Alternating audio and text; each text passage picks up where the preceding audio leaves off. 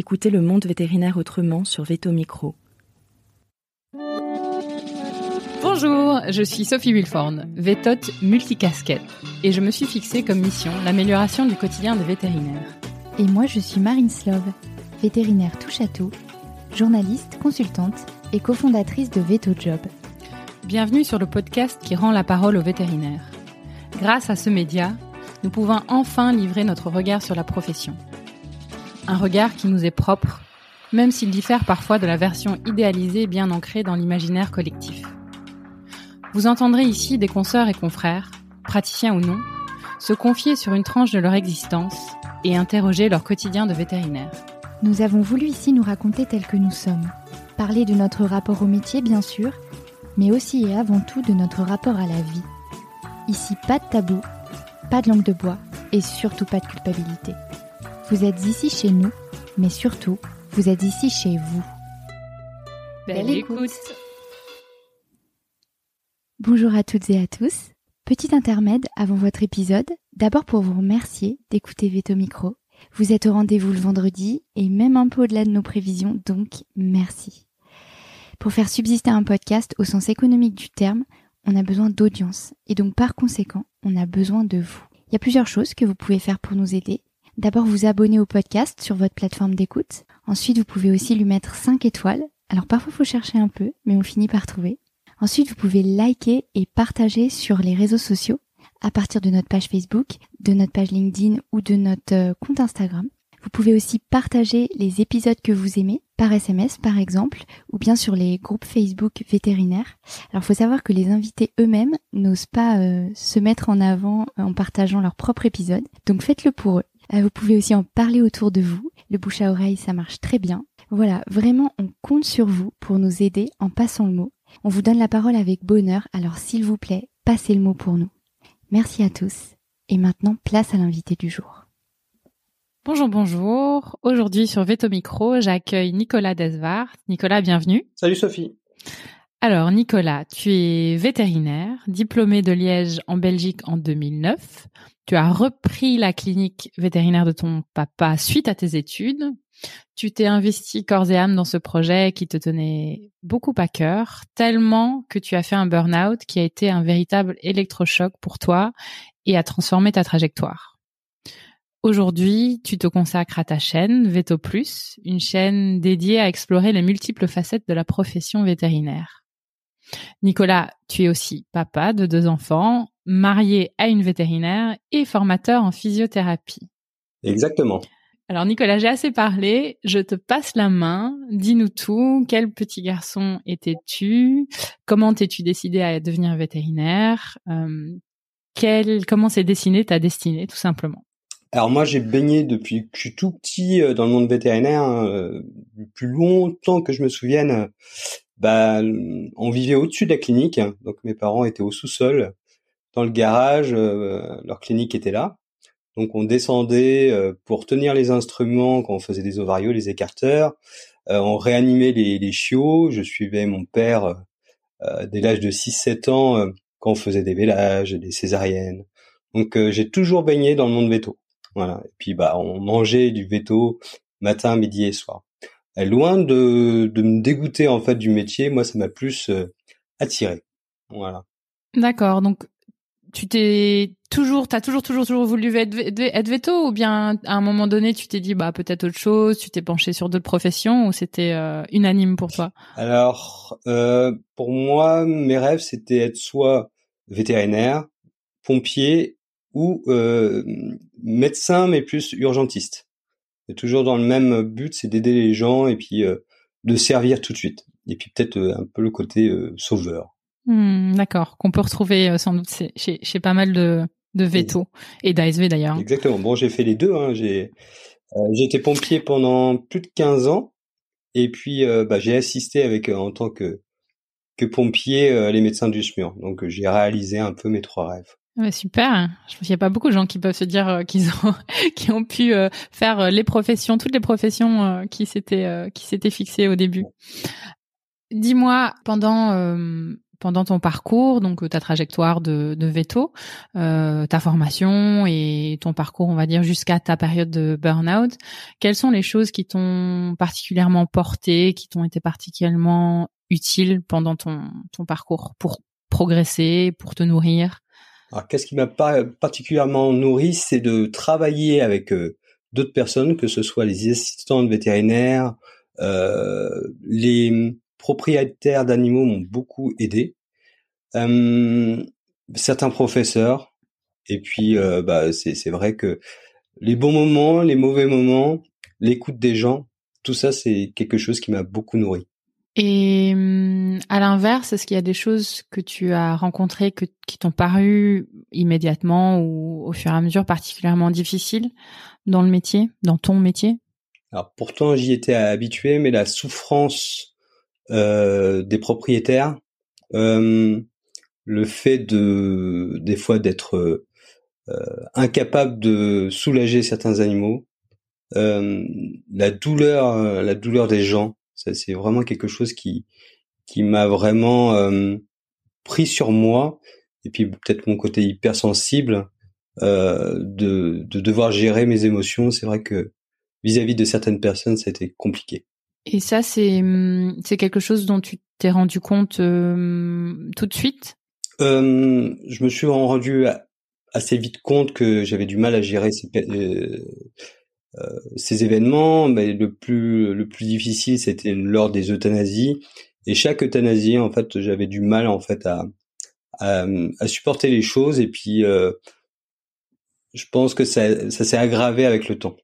Et puis, bah, après cette gestion de la mort, euh, euh, l'acceptation, c'est vrai que c'était compliqué. Puis le le fait de pouvoir euh, donner la mort ou euh, d'être d'être le choix en fait, le choix ultime euh, pour certains patients. Ouais, c'était compliqué. D'accord. Et est-ce que hum, tu as trouvé, tu dis que ça s'est plutôt aggravé avec le temps. Du coup, j'imagine que la réponse est non, mais je vais te la, je vais te la poser quand même. Est-ce que tu as été à la recherche de choses qui pouvaient potentiellement t'aider euh, sur cette gestion de la mort, de l'euthanasie du client? Bah, J'ai suivi euh, justement euh, certains livres, certains, certaines formations qui m'ont aidé, mais même avec les formations, peut-être vu l'état empathique où j'étais à ce moment-là, mais non, ça n'a pas suffi. J'ai cherché quand même certaines réponses. D'accord. Alors, Bien sûr, euh, on va avoir l'occasion d'en parler et, euh, et c'est, j'imagine, des, des, facteurs qui ont été aggravants hein, pour euh, pour ton burn-out. Mais j'aimerais, avant d'aller sur ce sujet, te poser la question de retourner sur l'histoire des pompiers parce que ça m'intrigue et je voulais savoir s'il y a des choses qui, justement, dans cette pratique, qui t'ont particulièrement aidé du coup dans ton quotidien de vétérinaire? Ah, ce qui était passionnant dans le métier de, de justement de pompier, c'était le côté urgence, le côté de travail en équipe, le fait de, bah, j'ai eu la chance de diriger aussi certains, certaines personnes avec des profils complètement multiples, et c'est à la fin de se connaître euh, par cœur et puis même pas se parler, chacun était à sa place et puis on arrivait à faire des choses que seul on ne ferait pas. Il n'y avait pas besoin de donner des, euh, des, des, des ordres et puis euh, ça avançait comme ça. Il y avait même dans les moments les plus durs, bah, on arrivait euh, même après à, à, plaisanter sur certaines choses. Il y avait vraiment le côté euh, équipe qui me plaisait énormément euh, dans le côté pompier. J'ai beaucoup, beaucoup, beaucoup appris. Tu passais combien de temps sur ce tout, mes, sur ce métier? Tous mes week-ends de libre et puis toutes, toutes mes nuits en général. Ah oui, c'est un vrai double métier du coup. Exactement, exactement. C'était une, une deuxième famille. Oui, on entend beaucoup ça sur ce genre de sur ce genre de métier, pompier, l'armée, euh, double famille. Et euh, bah pour ceux que ça intéresse, est-ce que tu pourrais nous dire euh, bah, bah, comment tu es, es, arrivé en fait C'était un rêve, bien sûr, mais concrètement, comment tu as fait pour te joindre à, l'équipe de pompiers? Alors c'était encore grâce à mon père qui était vétérinaire sapeur-pompier. Et c'est vrai que j'ai toujours été attiré par le camion rouge, pas seulement vis à -vis des incendies, mais aussi, je les voyais sur les interventions, l'uniforme, le, côté, euh, voilà, ils avaient toujours, ils étaient toujours en forme, toujours le sourire, et puis euh, le fait de de donner justement secours aux gens, c'est quelque chose qui me plaisait. Donc à l'âge de 16 ans, je me suis engagé. Euh, C'était pas forcément euh, facile parce qu'on allait déjà en intervention à l'âge de 16 ans. Bon, on était encadré, mais on était un peu jeune, donc on se prenait un peu la réalité de la vie en pleine face. Et puis ça m'a permis de grandir aussi euh, très rapidement. Voilà, donc engagé à 16 ans, formé pendant à peu près un an, un an et demi, et puis après directement sur le terrain. Et aujourd'hui, c'est tout, tu n'en fais plus, hein, c'est ça? Non, malheureusement, plus le temps, et puis c'est vrai que ça demande beaucoup d'engagement, et c'est vrai qu'en tant que père de famille, euh, le métier en plus, c'est vrai que bah on a un manque de temps qui euh, qui ne permet pas justement d'être disponible pour ça. En tout cas moi pour ma part aujourd'hui. On verra bien plus tard, mais pour l'instant c'est impossible. Au bout de dix, euh, un peu plus de dix ans, bah hum, j'ai j'ai pas mal bossé, peut-être un peu trop. Et à un moment, bah j'ai eu une sorte de crise d'appendicite pour moi, c'était une crise d'appendicite à 40 ans. Et sauf que bah, le médecin m'a dit que c'était pas seulement une crise d'appendicite, c'était surtout un, burn-out. Et là, bah, je me suis posé beaucoup de questions que je m'étais jamais posées euh, jusqu'à présent. Euh, et puis donner du sens en fait euh, justement à, ce que je faisais. Euh, au même moment, j'étais, il y avait une cinquième personne euh, cinquième étudiant que j'avais côtoyé euh, qui s'était suicidé. Et euh, bah ça m'a foutu une grosse claque et je me suis dit qu'est-ce que je peux faire pour pour aider la profession? Voilà, donc une recherche de sens assez importante. Donc j'ai cherché plutôt que de tout le temps dire plus jamais ça, me dire qu'est-ce que moi personnellement je peux aider dans la profession pour essayer de faire euh, changer les choses, et essayer d'éviter, euh, mettre euh, justement de trouver des solutions par rapport au mal-être des vétos, euh, et puis pas attendre qu'un qu'un ami, qu'un collègue, voilà, éviter ces choses-là. Voilà. D'où l'idée de créer Veto Plus. Et, et est-ce que tu peux nous rapidement nous, nous pitcher euh, Veto Plus? J'espère qu'on aura l'occasion de reboucler dessus peut-être un peu plus tard dans, dans le podcast, mais pour ceux qui connaissent pas, alors Veto Plus, donc c'est né justement de ce de ce de cette colère justement vis-à-vis de, des suicides chez les vétérinaires, hein, de ce mal-être. Et euh, l'idée ça a été de de créer des vidéos pour aider les vétérinaires, mais je me suis dit que si jamais on parlait que de dépression, de burn-out, euh, de mal-être, bah, ça va pas forcément parler à tout le monde et c'est un format qui est un peu dépressif, donc ça donnerait plutôt, euh, euh, ça va pas aider la profession. Donc je me suis dit plutôt que juste aider, euh, ça mmh. passait aussi par divertir, par euh, apprendre, par éduquer justement, en donnant justement des petits tips, en donnant du lien justement à, à notre profession qui en manque énormément. Voilà. Mmh, super. Donc, comme tu sais, c'est quelque chose qui me parle beaucoup, donner une tournure euh, bah, trouver des solutions et donner une tournure positive, créer un média positif. C'est très chouette. Alors je, reboucle euh, vers cette partie euh, bah, un peu douloureuse hein, du, du burn-out. Euh, D'ailleurs, je vais reboucler déjà un peu plus loin parce que tu as parlé enfant de d'être baigné dans ce milieu vétérinaire avec des côtés positifs et négatifs. Est-ce que tu te rappelles peut-être enfant ou avec du recul, ce qui te semblait être ses côtés positifs et négatifs? Ah, Le côté positif, c'était de les bons côtés de la profession, c'était euh, justement les naissances, hein, justement de, euh, j'allais dire le côté un peu sauveur euh, de la profession. Je voyais mon père, les gens qui remerciaient, les gens où c'était euh, euh, le dernier recours, les gens qui apportaient des cadeaux, les gens qui le remerciaient. Euh, partir en intervention euh, avec les vélages, euh, avec les césariennes, toutes ces choses-là où, il y avait un animal qui était en mal en point et puis qu'on arrivait à relever juste en partant. Ça, c'était vraiment les points positifs. Les points négatifs, c'était les horaires à rallonge, euh, bah les, les, repas où il n'était pas présent, euh, les urgences la nuit, la fatigue. Euh, le, les vacances euh, qu'on passait pas ensemble. Mon père travaillait 7 jours sur 7 et 24 heures sur 24, donc il était tout le temps de garde. Donc on passait rarement des, des moments ensemble. Donc c'était un peu euh, une passion pour lui, mais en même temps un sacrifice euh, personnel et puis familial. Donc ça, c'était vraiment les mauvais côtés. Hmm. bah, des éléments qu'on entend encore aujourd'hui. Hein, D'ailleurs, je pense, c'est pas des, des choses qui ont sans doute pas changé et sans doute peut-être empiré. Tout à fait. Sur certains niveaux. Et donc, euh, ce qui m'intéresse aussi, tu as, mentionné le fait que le médecin euh, a identifié bah, non seulement l'appendicite, mais aussi le burn-out. Et je pense que ça, c'est important aussi d'en parler parce que je, bah, beaucoup de burn-out arrivent un peu par surprise.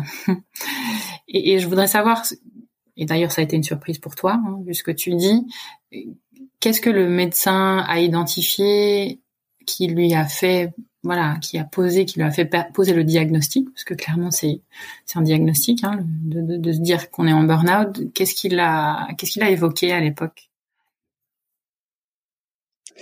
Alors, il me demandait si jamais je dormais beaucoup, du moins, et puis je lui disais bah, que je dormais plutôt trois quatre heures par nuit au maximum, euh, des problèmes de hanter, des problèmes digestifs, des ulcères de l'estomac. Euh, que je posais en, en lui disant que j'avais pas trop le temps non plus de m'arrêter et qu'il fallait que je retourne au boulot. Et là, il m'a demandé ma profession et il m'a présenté un de ses collègues qui en était justement, euh, qui ressortait d'un burn-out, qui avait fait des problèmes cardiaques. Et euh, je crois que le déclic, ça a été surtout qu'il m'ait dit, euh, bah, vous n'allez pas passer la cinquantaine si jamais vous vous levez pas le pied. Et là, bah, ça a été un peu électrochoc. Et donc tu t'es rentré chez toi, je suppose. Et, ça a été quoi ta réaction? Donc tu as eu un électrochoc en disant oh là là, qu'est-ce qui se passe? Hum, Quelle a été ta réaction suite euh, suite à ça en rentrant chez toi? Qu'est-ce que tu t'es dit? Bah c'est une, une, remise euh, en question euh, importante en me disant bah voilà je je donne tout en fait euh, pour ma profession, pour euh, euh, pour mes patients. Et je pense que bah c'est comme si jamais tu étais dans un avion et puis tu donnais l'air aux autres et puis tu t'en tu t'occupes pas de toi. Et donc bah à un moment je me suis dit bah soit soit je laisse complètement tomber et puis bah, ça va se passer la cinquantaine je serai plus là. Et puis soit bah je m'occupe un peu plus de moi pour mieux m'occuper de la ma famille et puis m'occuper mieux de ma vie. Hmm. Et j'imagine que tu as dû bah, faire un peu le point, prendre un peu de recul. Est-ce que à ce moment-là, bah, une fois que le une fois que le médecin t'avait expliqué, une fois que tu avais pris un, peu de recul, tu tu as vu un peu plus les signes prodromaux, on va dire, précurseurs du burn-out que tu avais évidemment, j'imagine, complètement euh, occulté? Ah tout à fait. Mais en fait, quand on a la tête dans le guidon, on voit rien. Une fois qu'on qu'on s'arrête, qu'on regarde autour de soi, bah oui, on se rend compte que bah oui, ça fait pas mal de temps que bah, j'allais chez le dentiste parce que j'avais tendance à serrer les dents tout le temps, à ne plus du tout dormir. Bah, des ulcères de l'estomac, je me disais que c'était normal d'avoir des ulcères de l'estomac dans dans notre profession. Et puis, euh, bah, c'est vrai que les, les maux de crâne, les, euh, les crises d'anxiété, bah, je l'avais tout le temps, mais ça me semblait d'une normalité total et en discutant avec d'autres personnes, bah, ils m'ont dit que c'était complètement anormal. Hmm. Et est-ce que à l'époque tu, tu m'as un peu devancé sur le sur le commentaire, mais d'en parler à d'autres personnes, euh, est-ce que donc avant que ça n'arrive, est-ce que tu, tu tu parlais de de ça, de ces états-là, d'autres personnes, ou est-ce que juste tu voyais un peu comment la profession se passait autour de toi et tu te disais bon bah c'est c'est normal? Bah, j'en j'en parlais pas du tout et puis je trouvais ça. Moi, mon modèle, ça a toujours été, euh, euh, même si jamais ça va pas, on serre les dents et puis on avance. J'avais comme modèle un peu mes parents à travailler 7 jours sur 7 et 24 heures sur 24. Et je me disais, est-ce que même moi j'ai le droit de me plaindre quand je suis fatigué, même des gens qui, je trouvais même pas le avant le temps partiel normal ou ou le fait de pas assumer ses gardes ou de pas euh, de pas euh, comment dire travailler 24 heures sur 24 et puis euh, pour euh, pour plus plus plus quoi. C'est c'était anormal pour moi de pas travailler en fait. De pas travailler faire 6 six jours sur 7 ou et puis prendre deux trois gardes par semaine. Et c'était c'était anormal pour toi parce que parce que quoi? C'était anormal pour moi de me plaindre hein, parce que j'étais, je me disais que j'étais plutôt, euh, j'avais de la chance d'avoir euh, une profession comme je mmh l'avais, une, une, structure qui marchait très très bien, euh, deux enfants qui étaient en parfaite santé, une femme euh, voilà qui qui est mon associé où tout va bien. Donc j'avais pas à me plaindre et puis bah que si jamais on veut quelque chose bah faut travailler faut se battre et puis la souffrance euh, est normale. Hmm. Alors je vais élargir un peu le ce que je vais. j'ai envie de poser plein de, poser plein de questions, mais j'ai envie d'élargir un peu peut-être le, débat, faire sortir la conversation de juste autour de toi. Euh, est-ce que tu penses, euh, voilà, est-ce que tu penses que ça c'est des choses qui sont lié à, à, une, à une personnalité qu'on retrouve, à des personnalités qu'on retrouve dans, dans la profession vétérinaire. Est-ce que tu penses que c'est quelque chose qu'on nous inculque, qu'on nous enseigne euh, à, à l'université? Est-ce que euh, ce sont des choses qu'on nous enseigne entre guillemets pendant notre parcours de carrière? Quel est ton avis là-dessus? Je pense que bah, durant nos études, hein, on nous en parle jamais de, de justement de du bien-être. Euh, on parle beaucoup du bien-être des animaux, mais on parle pas du bien-être euh, des vétérinaires et puis euh, de savoir un peu lever le pied et puis faire attention à soi. Euh, moi, on m'en avait jamais parlé. Hein. Le mot burn-out, je l'ai appris que que très très tard.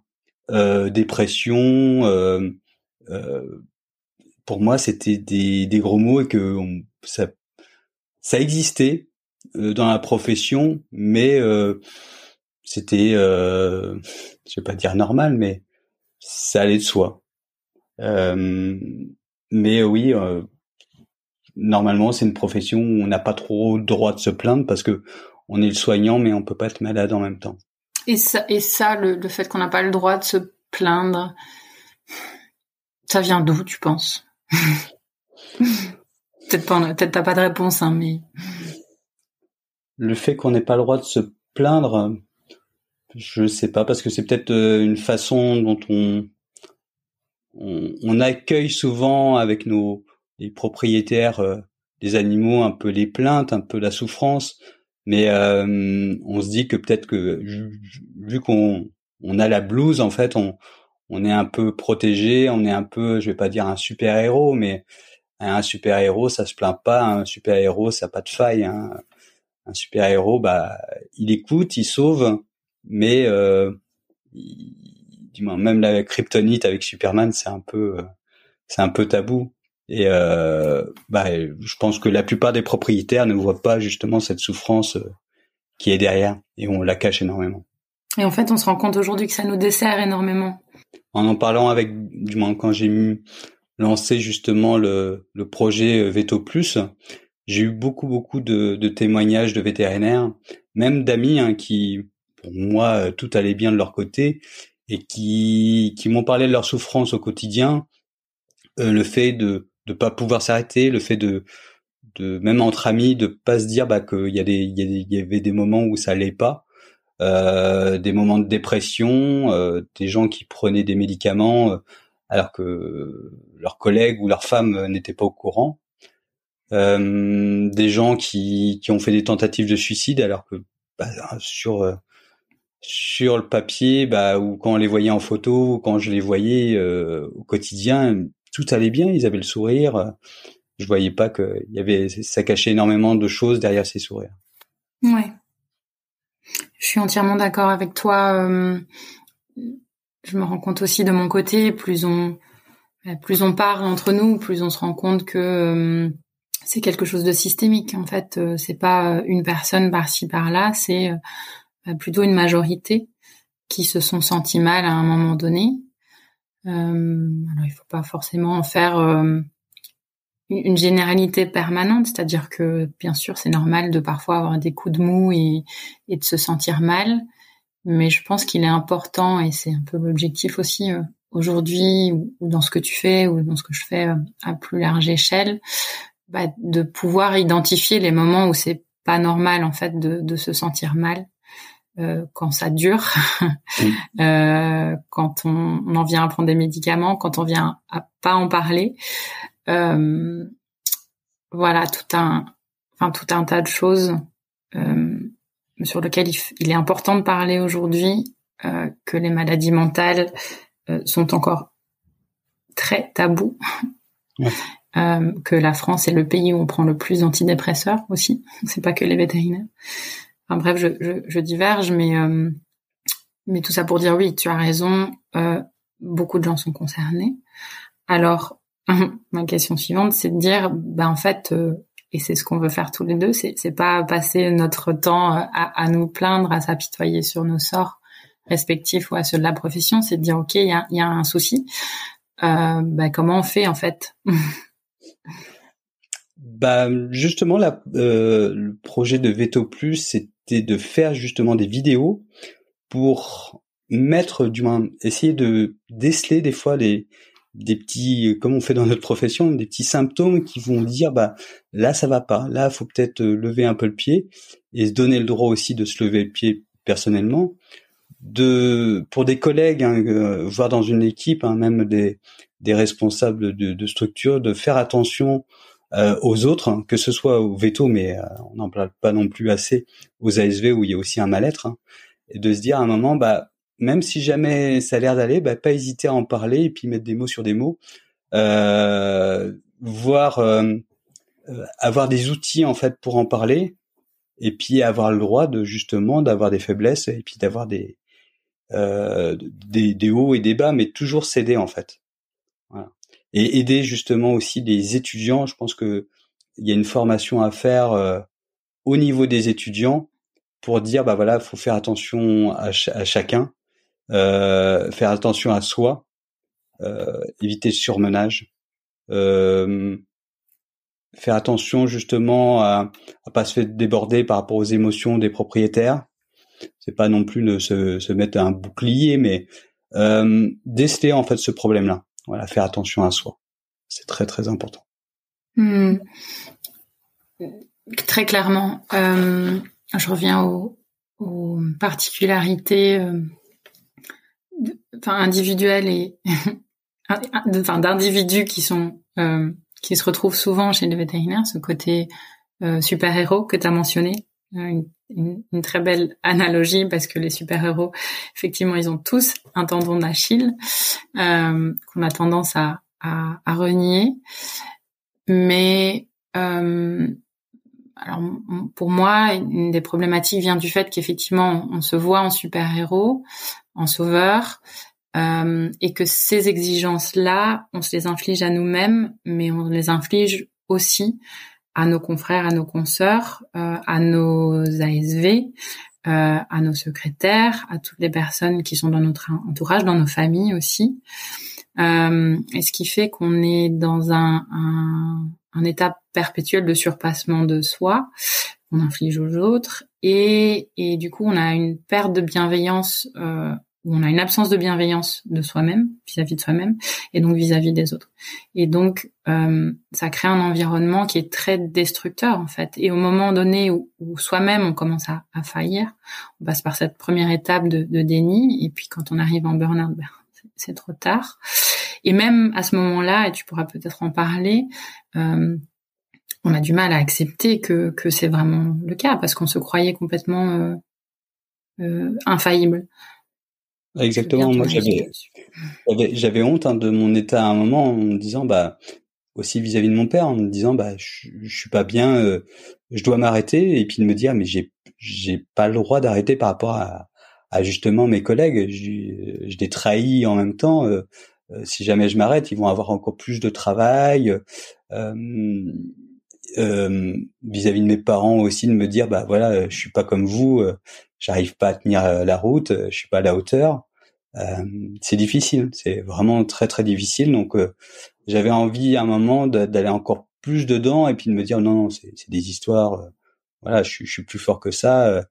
même vis-à-vis des de mes propriétaires d'animaux, je, je, me disais euh, j'ai pas le droit de le faire, j'ai pas le droit de m'arrêter, j'ai pas le droit de de lever le pied.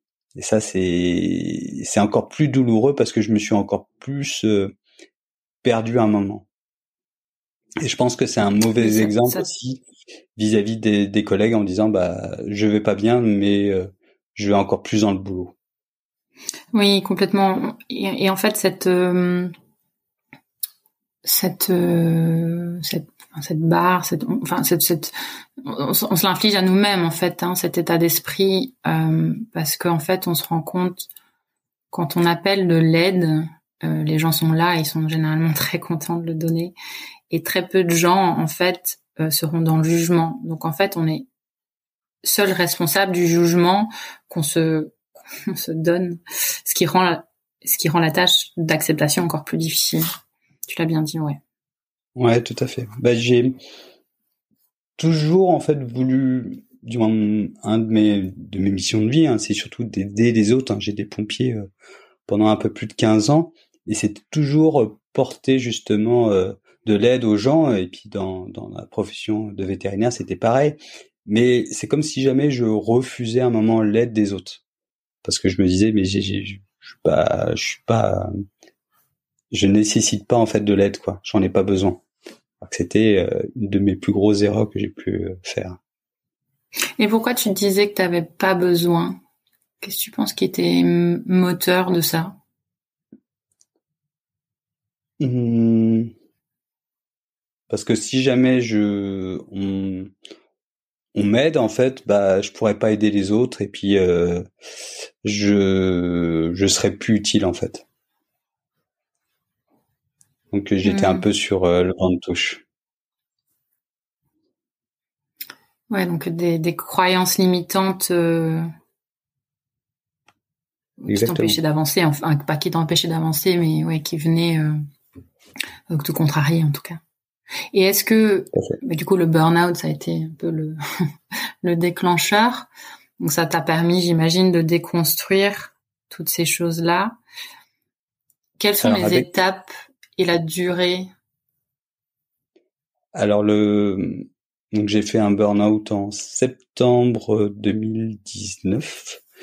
Euh, je, je, je levais un peu le pied au tout début c'est-à-dire que j'ai travaillé une journée de moins par semaine. Je me suis rendu compte que même une journée de moins, ça suffisait pas. Et euh, bah, je continuais à, avoir justement des, des maux de crâne, des euh, euh, des maux digestifs, encore plus de d'ulcères, comme si jamais je me torturais tous les jours. Donc j'ai décidé euh, en mai 2020, un justement d'arrêter complètement la pratique et de bah de, de me lancer complètement justement dans Veto Plus. Euh, il y a eu aussi un, une chose en plus euh, juste après euh, l'arrêt de, de, l'activité, c'était le décès de mon père. Et donc mon père a pris sa, sa retraite dix ans avant, avant justement son décès, et de me rendre compte encore plus, ça confirmait mon choix en disant que bah, il a sacrifié un peu sa santé, sa vie, justement euh, pour sa profession. Et euh, bah, ça m'a fait encore plus réfléchir au sens euh, de ce que je faisais tous les jours.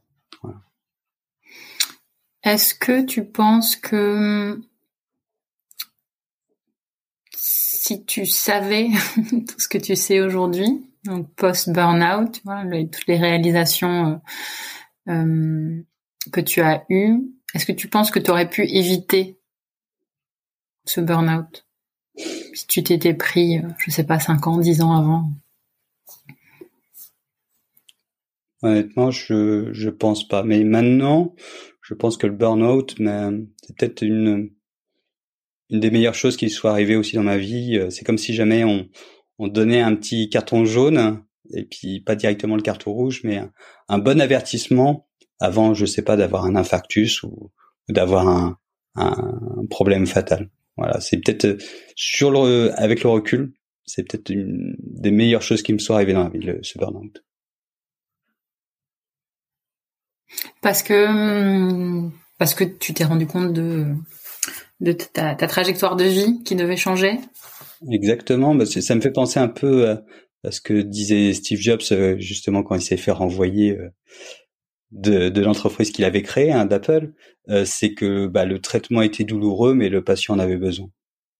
Et euh, bah, ça a été une sacrée claque. Hein. C'était très très très douloureux, euh, que ce soit point de vue euh, physique, mais aussi point de vue mental, hein, de passer une activité où on fait du pratiquement du 24-24 à du jour au lendemain de se dire bah, bah on sent encore je vais pas dire inutile mais euh, quand tu lèves le pied euh, du jour au lendemain bah c'est tu t'obliges à, à réfléchir. Alors qu'à la fin du moins pendant tout un moment j'avais tellement la tête dans le guidon c'était euh, bah, j'avais les consultations qui s'enchaînaient. Je prenais des fois les consultations des autres j'essayais d'aider mes confrères du moins je voulais aider mes confrères mais je pense que c'était pas forcément la bonne chose. Et euh, bah, ça m'empêchait de réfléchir et puis euh, lever le matin à 5 heures et puis coucher à 21 heures, c'était pas une c'était pas une vie non plus. Hein. Non, et tu soulèves un sujet qui, qui est hyper intéressant aussi, c'est ce le sujet de l'utilité et du sens euh, chez les dans les métiers de soins. Euh, qui, qui, fait la boucle hein, avec ce qu'on disait avant, mais ce côté, bah, un peu le syndrome du sauveur, hein, je pense c'est un peu ça, euh, de, de, de, lâcher prise là-dessus et de du coup avoir un peu l'impression d'être inutile en fait, hein, de, de, moins si on travaille moins, si on lâche prise, si on prend des jours de congé, euh, bah, lâcher lâcher sur cette idée que en fait euh, si on ne fait pas, euh, on n'est pas assez euh, et, et, que peut-être on peut être utile différemment. Déjà, si on évite le burn-out, ben on sera beaucoup plus utile que si on va droit dans le mur. Mais c'est un, un, état d'esprit euh, très très, euh, enfin, vraiment pas facile à, à adopter et des croyances qui sont difficiles à déconstruire. Exactement. Mais euh, ouais, c'est vrai que j'avais tendance à, faire, à toujours en faire trop en fait.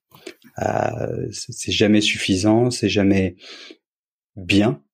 Et euh, de tu voudrais même des, des, cas un peu désespérés, bah, tu veux toujours en faire plus et tu as tendance un, peu à te faire manger un peu tous les jours, que ce soit par les propriétaires, par euh, volontairement, je pense, par euh, tes collègues qui, qui te donnent des fois les cas un peu difficiles et toi tu les prends plus facilement pour euh, pour les soulager et puis euh, bah, à la fin t'as la tête sous l'eau. Hein. Moi je me suis pris le burn-out comme euh, comme une énorme vague en fait qui m'a submergé et puis pas pouvoir respirer pendant pas mal de temps. Alors toi t'as as bien sûr trouvé ta voie. En tout cas tu te donnes la chance de d'évoluer différemment avec Veto Plus. Euh, je sais que tu m'as parlé d'autres projets aussi. Est-ce que, parce qu'évidemment, hmm, bah, j'ai envie en tout cas de, de pouvoir donner des solutions, euh, bah, bah, changer de profession ou évoluer différemment dans sa profession en est une.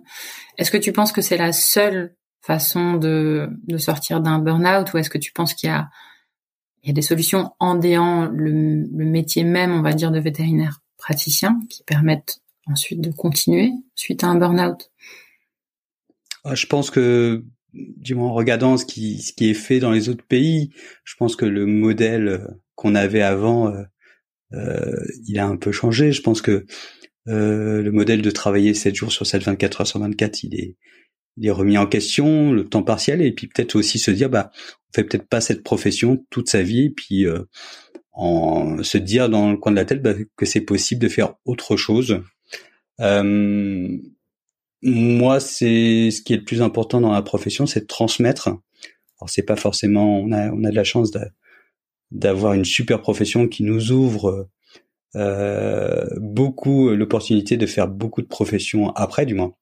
d'utiliser notre diplôme autrement.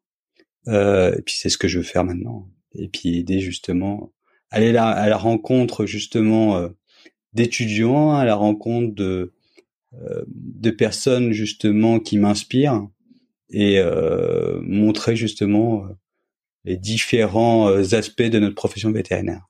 Oui, parce qu'on a on a tendance à oublier ou ne pas savoir même qu'il y a de multiples facettes à notre profession, que vétérinaire praticien c'en est un, mais mais qu'il y en a plein d'autres. Et ça aussi, ça demande un certain lâcher prise. Hein. Il y a beaucoup de choses qui sont véhiculées autour du fait que être un vrai vétérinaire, je l'ai abordé notamment sur sur Instagram, être un vrai vétérinaire, c'est être vétérinaire praticien. Euh, je pense qu'on sera tous les deux d'accord pour dire que être un vrai vétérinaire, c'est plutôt un état d'esprit, pas forcément lié à juste vétérinaire praticien. Euh, ah, tu, tu, sais même vis-à-vis de mes, enfants, hein, de dire bah, que je vais pas forcément à la clinique pour euh, pour soigner, mais aller à la rencontre. Mais mes enfants m'ont demandé, mais alors t'es plus vétérinaire? Et c'est vrai que c'est compliqué de leur dire, si je suis vétérinaire, mais autrement. Maintenant, ils commencent à le à le comprendre, mais c'était pas forcément évident de, l'expliquer euh, à ma fille de 4 ans et à mon fils de 6 ans. Mon fils de 6 ans commence à le comprendre en disant bah oui papa il fait euh, il fait des reportages, il fait des vidéos euh, et puis je leur montre ce que je fais. Mais c'est vrai qu'au début c'était même pour moi m'en convaincre aussi hein, pour pour être sûr de me dire bah voilà vétérinaire c'est pas seulement faire des injections, faire des euh, aller, aller mettre au monde justement euh, euh, des veaux ou des, des chiots ou des chatons, c'est c'est autre chose. Il n'y a pas que ça. Oui, c'est vrai que les gens nous le rappellent régulièrement. Pas juste les enfants, mais et donc les animaux, ça ne te manque pas? C'est généralement la première question. Euh, et la réponse généralement est bien sûr que oui, mais qu'il y a d'autres façons de soigner les animaux. En tout cas, ça c'est ma réponse. Ce qui me manque le plus, c'est peut-être euh, euh, bah, l'esprit d'équipe qu'on peut avoir euh, en back office, le fait d'organiser, le fait de peut-être, je vais pas dire diriger, mais manager justement mon équipe avec les ASV, les petites pauses café, les petites d'opérer. Ça, ça me manque beaucoup beaucoup euh, des fois le rapport justement avec le propriétaire euh, aussi ce rapport de confiance euh, croiser des gens c'est vrai que quand tu changes complètement d'activité bah, tu vois beaucoup moins de monde tu côtoies beaucoup moins de monde ce qui me pesait à un moment c'est ces responsabilités beaucoup trop importantes que j'avais dû porter mais maintenant qui parfois peuvent me manquer mmh J'aimerais reboucler vers, euh, tu vas me dire, je fais beaucoup de boucles. on, a, abordé pas mal de, de sujets de différentes manières. Euh, pour les personnes, évidemment, qui se sentent concernées par, par ce qu'on dit là et par le burn-out et, le mal-être. Et, je rappelle aussi, on n'est pas obligé d'arriver au burn-out. Il y a beaucoup d'étapes avant qu'il fait bon de d'identifier. Est-ce que tu t'es fait euh, accompagné, euh, c'est-à-dire par un psy, par un coach, euh, par d'autres types de d'autres types de médecine alternative peut-être? Est-ce que tu peux en parler? Alors, je me suis fait accompagner par un coach perso. Euh, je pense que le qui m'a beaucoup beaucoup aidé en me disant bah il n'y avait pas que le burn-out, c'était en fait comme une euh, un vase qui déborde en fait. C'était un surplus de choses et qui m'a permis justement de de faire ressortir des choses que j'avais complètement enfouies euh, à l'intérieur de moi. Euh, mais je pense qu'on peut pas le faire tout seul ce travail-là. Et euh, donc c'était avec un coach perso qui m'a permis justement de de montrer que j'étais pas que vétérinaire et que j'étais une personne, que j'étais quelqu'un qui était euh, empathique, sensible et que bah ma vie ne se résumait pas à mon activité de veto. Hmm. Tu sais, ça c'est c'est intéressant, ça me fait penser euh, ce que tu dis là, un article que j'ai lu il y, a, il y a pas si longtemps, il s'appelle ça le blurring. Je ne sais pas si tu as entendu parler, mais hmm. c'est cette idée que la vie perso et la vie pro s'entremêlent vraiment très fortement, et du coup qu'on perd, on perd un peu son identité ou que son identité devienne son métier en fait. Et que euh, et, du coup ça bah, on se retrouve dans des problématiques euh, bah, comme le burn-out parce que euh, on a du mal à s'extirper ou extirper qui on est de bah, de son quotidien, de son métier. Et et oui, le coach, moi j'aime beaucoup. Tu pourras commenter aussi le, les approches généralement du coach. Après, c'est chacun, je pense, doit trouver la personne, quelle que soit la profession qui lui convienne. Je suis d'accord avec toi pour dire de, de se faire aider quand c'est comme ça, c'est essentiel, je pense. Je, j'ai du mal à imaginer qu'on puisse en sortir tout seul. Ou si on s'imagine qu'on peut en sortir tout seul, on est de nouveau en train de retomber dans l'engrenage d'avant, de se dire voilà, on est super héros, c'est bon, je vais y arriver, euh, je vais m'en sortir, etc., etc. Je pense que c'est hyper important d'avoir quelqu'un qui va nous aider à, à prendre du recul. Euh, et puis on n'est pas, enfin c'est aussi chacun son métier. j'ai envie de dire, c'est comme on peut dire, j'ai pas envie, j'ai pas besoin d'aller chez le médecin, j'ai pas besoin d'aller euh, chez le kiné, etc. parce que je sais faire, ou j'ai pas besoin d'aller euh, faire de la compta parce que je sais faire. C'est de dire qu'en fait, euh, voilà, moi je peux très bien faire mon métier de vétérinaire, mais dans un cas précis, j'ai besoin de me faire aider. Et un coach, enfin les coachs généralement des approches, ben, ils sont formés pour et euh, ils peuvent nous permettre de, de, détricoter toutes ces choses euh, qui sont devenues un petit peu, euh, je sais pas si ça se dit marasmique, quand on a l'impression d'être embourbé. non mais je vois bien ce que tu veux dire. Et je pense que c'est important, du moins, c'est vrai qu'un ami, ça pourra toujours aider, mais un, un, ami, ça, ça peut écouter, mais je pense que ça, ça veut pas faire de mal en disant des fois certaines choses, on on n'ose pas. Tandis qu'un un coach, euh, moi je sais que à certains moments on me disait mais tu es en train de de dire ce qu'il faut pas ou tu te poses des mauvaises questions donc tu n'auras que des mauvaises réponses. Euh, de, des fois de mettre un petit point là-dessus et puis d'avoir un peu de recul, on, ça permet de dire les choses euh, simplement, de, de, de, de, voir un peu plus loin, puis pas forcément avoir euh, le côté bienveillant, mais en même temps euh, d'avoir justement un horizon beaucoup plus large que pourrait avoir justement euh, un ami, je pense. Et euh, bah c'est quelqu'un qui va pouvoir épauler, mais à certains moments mettre aussi un coup de pied au cul en disant ou une bonne claque en disant que là ça va pas. Et puis ça sera le premier justement à vouloir s'en sortir. Tandis qu'un ami, des fois ça peut être compliqué parce que on n'ose pas trop secouer un ami, des fois ou euh, on peut aussi se mettre euh, par rapport à l'histoire que qu'on peut avoir avec cet ami-là, euh, se mettre à sa place. Ou ça, ça peut être un peu compliqué. Tandis qu'un coach, non.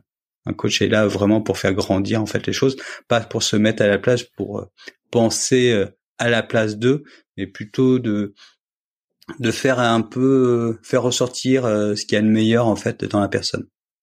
Donc oui, bien sûr, moi je pense que c'est indispensable, même quand ça va bien. Hein mais d'avoir un coach. Hein. Je pense que euh, beaucoup, beaucoup les, grandes personnes ont, ont énormément de coachs. Hein. Oui, totalement. Euh, J'allais justement rebondir là-dessus en disant euh, on n'a pas besoin d'attendre d'être mal pour avoir un coach.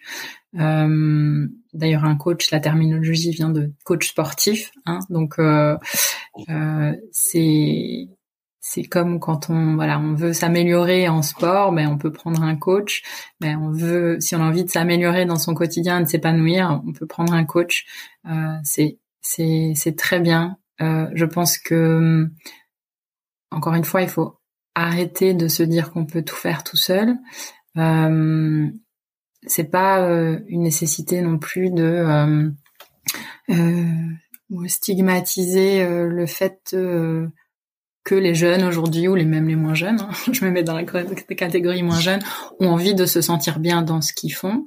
Et, quand on ne sait pas forcément comment se sentir bien dans ce qu'on fait, bah c'est pas c'est pas problématique en fait d'aller chercher de l'aide ailleurs. Faut pas tomber dans l'excès inverse, bien sûr, de se dire faut que je me sente bien tout le temps. Euh, ça, c'est une erreur, c'est sûr. Euh, c'est normal d'avoir des hauts et des bas. Euh, c'est normal d'avoir des moments dans sa vie où on se sent pas bien. Et c'est pas parce qu'il y a des moments où on se sent pas bien que ça y est, on sombre en dépression, qu'on va aller vers le burn-out. Il faut pas, il faut pas, voilà, faut pas stigmatiser cette partie-là non plus. Mais on peut chercher de l'air. C'est normal d'avoir envie de s'épanouir. ben, on va vivre de plus en plus longtemps. Donc autant autant vivre bien. Et, euh, et, euh, et si voilà, si on a besoin de chercher de l'aide pour ça, pourquoi pas? Oui, c'est important, très important. Je pense que je alors je, tu, tu, diras alors en tout cas moi le message que j'aimerais faire passer tu diras ensuite le tien puis on, pourra aller sur d'autres sujets mais euh, ouais c'est de vraiment dire euh, ok, bon, il y a, y a, tout un tas de, de problématiques aujourd'hui que l'on sait dans la profession, euh, mais en tout cas, j'aimerais encourager les personnes qui écoutent d'aller à l'extérieur. Enfin, il faut aller à l'intérieur de soi, mais il faut aussi aller à l'extérieur de soi pour euh, pour euh, pour euh, pour chercher de l'aide et pour s'épanouir, se sentir bien dans son dans son quotidien en fait, et que ça doit pas être ça doit pas être dur en fait. Tout ce que j'entends aujourd'hui dans beaucoup d'amis qui sont vétérinaires et, à travers la profession, c'est que c'est un métier dur, qu'on est fatigué, que qu'on s'en sort pas. Et je comprends toutes les raisons pour lesquelles euh, les gens ont ces ressentis, mais en fait, ça doit pas être une fatalité. Et, euh, il faut trouver des solutions, euh, bah, soit enfin ces personnes-là doivent trouver des solutions soit euh, pour continuer à être praticien ou soit si vraiment ça va pas ben en fait euh, pourquoi pas changer euh, voilà. Exactement. Je pense que on a le choix hein. c'est un choix aussi d'aller bien comme tu le disais hein, le faut d'abord aller bien faut chercher la, solution à l'intérieur de soi mais justement je pense aussi qu'il faut le faire. Si jamais on veut le faire aussi pour les autres faut le faire aussi pour soi. Et euh, bah, c'est quand je vois en fait j'ai deux trois amis là qui vont pas forcément bien mais qui s'interdisent justement en disant ouais mais je le fais pas parce que je suis pas heureux mais j'ai une telle pression derrière que que ça va pas aller. Mais je disais qu'il y a des répercussions sur lui mais il y a aussi des répercussions sur sa famille euh, dans son équipe. Donc c'est lui qui doit prendre le choix justement d'aller mieux et de vouloir que ça aille mieux. Après ça va suivre. Je sais pas si euh, je, je, demande ce qu'on a dit un enregistrement un peu en état brut. Euh, j'avais pas envie qu'il y ait de ligne directive euh, à ce podcast et je suis très contente de, de la façon dont on échange. Je me pose la question là, je me dis est-ce que euh, est-ce qu'il y a d'autres détails dans lesquels on devrait aller? Est-ce que parce qu'évidemment voilà notre avis ça, ça, ça, ça ne tient qu'à nous voilà mm. les gens peuvent être d'accord pas d'accord euh, je sais pas. Est-ce qu'il y, a des choses qu'on devrait aborder plus dans ce qu'on dit là? Aller plus dans le détail. Qu'est-ce que tu en penses? Après, je sais pas si c'est des choses à dire, mais je pense que tu vois, je voudrais bien que dans ma cotisation ordinale, bah, il y ait une part euh, que l'on donne justement pour euh, pour Veto Entraide, pour euh, justement prévenir de, de, la souffrance justement au travail. Je pense que ça serait important. Je pense que ça serait une option, du moins un cours obligatoire euh, durant nos études, justement cette euh, cette facette-là euh, aussi de notre profession, justement de de faire attention à soi et puis de voir ces symptômes-là et puis au sein d'une équipe, le fait de de comment dire le bien-être au travail devrait être une option, même pas une option, hein, une matière obligatoire. Ouais, très bien. J'aime bien que tu tailles sur ce sujet-là et, et, ouais, on, on, avait dit euh, cassons les tabous, donc euh, cassons-les. Je suis d'accord avec toi. Moi, j'ai l'impression, et pareil, on peut être d'accord, pas d'accord, que il n'y a pas assez de choses qui sont faites encore aujourd'hui euh, au niveau de la presse profession, en tout cas au niveau des institutions. Bien sûr, il y a Veto Entraide qui qui qui sont colibris comme on dit, voilà, qui, qui font ce qu'ils peuvent, mais euh, ça reste une association et que bah, parfois c'est un peu facile de se dire ok il y a une association qui gère la chose et, et qu'il y a des responsabilités à prendre euh, au niveau des institutions, au niveau des écoles. Ça c'est une certitude. Euh, il n'y a pas assez. Oui, il y a des choses qui, quand on me pose la question, oui, oui, il y a des choses qui sont faites, mais quelles choses? Est-ce que c'est suffisant? Euh, moi, je vois beaucoup de sondages, d'enquêtes qui passent de, de think tank qui se créent. Euh, je arrêtons de penser. Faisons serait ma, un peu mon bâton de pèlerin. Euh, il y a beaucoup de choses euh, qui peuvent être faites. Enfin, on sait que la profession se passe mal. On sait qu'on est dans le, le taux le plus, un des taux les plus élevés de suicide. Euh, on connaît principalement les raisons. pour moi, c'est pas une enquête de plus qui va nous donner euh, la solution. C'est euh, en faisant des choses directement, en, en, enseignant dans les écoles, en accompagnement, en accompagnant des cliniques. Euh, il y a des ressources RH externes qui peuvent être internalisées. il y a des coachs qui existent. Enfin, il y a tout un tas de choses aujourd'hui qui peuvent être faites assez rapidement, selon moi. Hein. encore une fois, ça ne tient qu'à moi, pour pour rentrer dans un engrenage positif. Parce que je pense qu'il y a aussi un élément de victimisation aujourd'hui. on le voit beaucoup sur les réseaux sociaux, notamment sur Facebook. D'ailleurs, une des raisons pour laquelle je m'en étais écartée, de euh, voilà des situations difficiles avec les propriétaires, les situations difficiles par rapport à métier. Et bien sûr, toutes ces choses-là sont existent et c'est important d'avoir un exutoire. Mais quand cet exutoire devient encore une fois un marasme, pour utiliser le mot deux fois, euh, où on se sent embourbé, où c'est les mêmes personnes qui parlent et que les gens euh, qui ne parlent pas lisent ça et se sentent encore plus mal, euh, pour moi, c'est pas une solution non plus. Exactement. Mm. On entretient justement notre mal-être sans, sans se tirer vers le haut. Hein. Et je pense que même ce qu'on, j'ai encore vu certaines choses dernièrement vis-à-vis du bashing qu'on peut nous avoir dans les structures vétérinaires, on a tendance même à se le faire entre nous. Et c'est quelque chose qui me qui me qui me révolte hein, qui me donne envie de crier. J'ai pas fait euh, je suis il y a quand même une éducation en fait à refaire euh, à l'intérieur de nous, de nous hein, puis et puis de, de retrouver du lien entre nous. Même si jamais on est chacun différent bah on a quelque chose en commun et puis quelque chose à retrouver euh, dans la profession. Et ça c'est il y a des il y a vraiment des choses à faire rapidement mmh. Mmh. C'est ça, on balance le mot euh, assez facilement de confraternité, mais je suis pas sûre qu'on qu'on en saisisse entièrement la définition aujourd'hui. Et que c'est assez facile de dire euh, mon confrère, ma consoeur, euh, mais est-ce que est-ce qu'on sait vraiment ce que c'est censé dire pour nous et pour la profession? Et ben, si oui, appliquons-la parce que voilà, on revient à ce qu'on disait au début hein, par rapport à aux intransigeances qu'on se met à nous et qu'on met à, notre environnement, eh bien, mm, pour moi, c'est pas forcément dans la, ça rentre pas forcément dans la définition de confraternité.